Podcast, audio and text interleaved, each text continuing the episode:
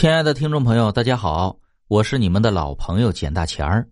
咱们今天要讲的故事叫《姐妹的眼睛》。我有几个台湾的好朋友，有个好姐妹竟然会阴阳眼，但因为怕吓到我们，所以她从来不张扬这些。记得有一次我去她家打牌，她那个时候和两个女生一起住的，不过她是自己一间房。记得那天是周末，所以我就准备在他家玩通宵了。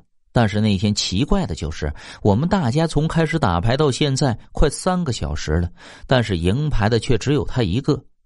我们就算牌都摸到了，我们也肯定胡不了啊。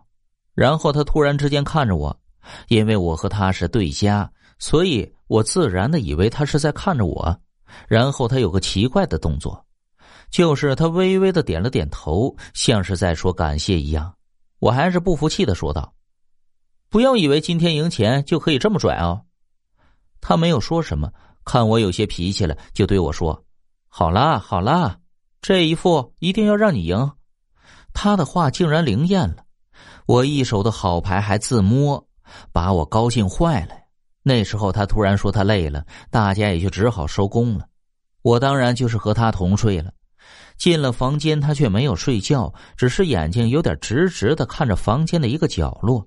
他曾经告诉过我他小时候的经历，大概在他四五岁的时候，他突然发现能看到很多别人看不到的东西，有时候洗澡的时候都可以看到有人在浴室里看着他，因此他从小生活在恐惧中。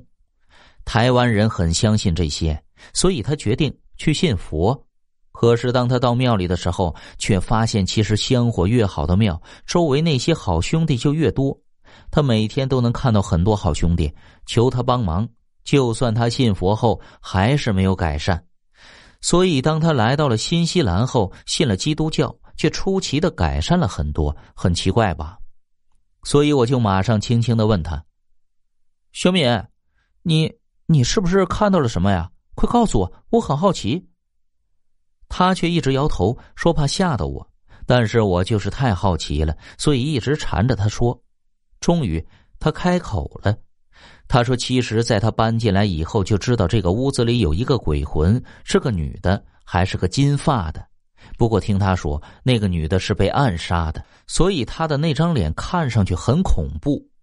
但是其实他人很好。”我朋友试着和他沟通，他开始会帮我朋友一些事情，就像今天打牌一样，他一直让我朋友在赢钱。也因为小敏的一句话，我也得到了他的帮助。为了确定他说的真假性，我要求他给我一些征兆，来让我相信他的确存在。小敏半天没有说话，然后他回头看着我。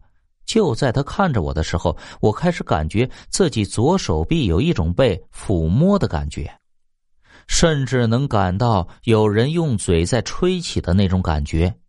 我手臂上的汗毛都竖起来了。然后小敏说：“你感觉到了吧？他在摸你，还用嘴吹你哦。”我能保证，当时房间的窗户是关着的，没有一点风。所以在那种近乎密闭的情况下，是不可能有作弊的可能的。但是我真的很毛，弄得我一晚上都没有睡觉。哎，